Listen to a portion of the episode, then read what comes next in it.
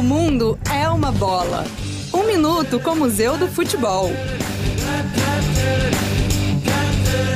A vitória do Uruguai sobre o Brasil na final da Copa de 50 pegou muita gente de surpresa, inclusive os próprios uruguaios. Antes do Mundial, a Celeste passou por maus bocados para encontrar um técnico. Primeiro foi Henrique Hernandes, que entrou em atrito com os jogadores e acabou saindo. Depois se especulou sobre o nome de Emerico Hirsch, campeão invicto do campeonato uruguaio com o Penharol, mas ele nem chegou a ser convidado. Faltando cerca de 20 dias para a Copa, o Uruguai contratou Juan Lopes do modesto Central de Montevidéu. A Celeste chegou na final contra o Brasil e, no domingo de julho, calou o Maracanã com uma vitória até hoje dolorida para nós.